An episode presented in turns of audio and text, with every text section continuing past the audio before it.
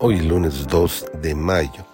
Estamos estudiando la lección número 6, que esta semana se ha titulado Las raíces de Abraham.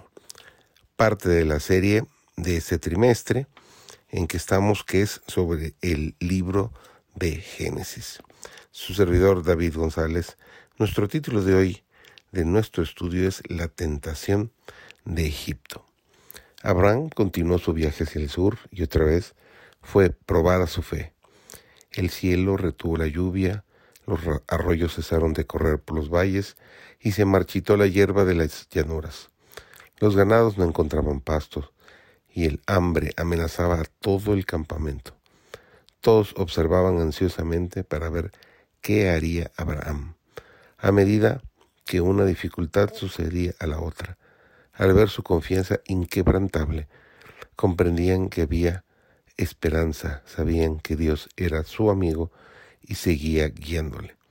Con oraciones fervientes, consideró la manera de preservar la vida de su pueblo y de su ganado, pero no permitió que las circunstancias perturbaran su fe en la palabra de Dios.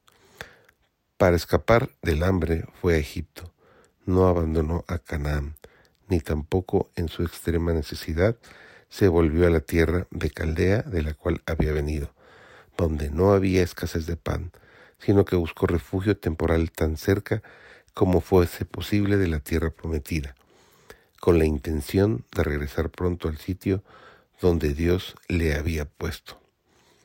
En su providencia, el Señor proporcionó esta prueba a Abraham para enseñarle lecciones de sumisión, paciencia y fe, lecciones que habían de conservarse por escrito para beneficio de todos los que posteriormente iban a ser llamados a soportar aflicciones. Dios dirige a sus hijos por senderos que ellos desconocen, pero no olvida ni desecha a los que depositan su confianza en Él.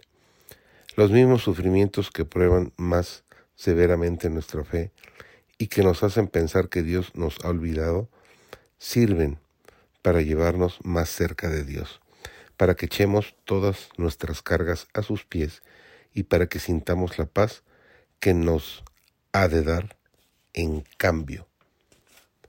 Durante su estada en Egipto, Abraham dio evidencias de que no estaba libre de la imperfección y la debilidad humanas. Al ocultar el hecho de que Sara era su esposa, reveló desconfianza en el amparo divino una falta de esa fe y ese valor elevadísimos, tan noble y frecuentemente manifestados en su vida. Sara era una mujer hermosa de vista, y Abraham no dudó de que los egipcios de piel oscura codiciaran a la hermosa extranjera, y que para conseguirla no tendrían escrúpulos en matar a su esposo.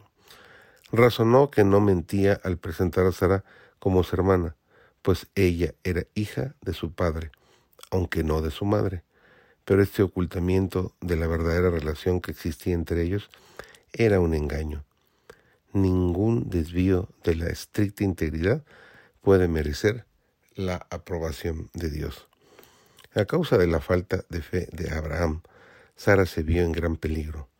El rey de Egipto, habiendo oído hablar de su belleza, la hizo llevar a su palacio, pensando hacerla su esposa.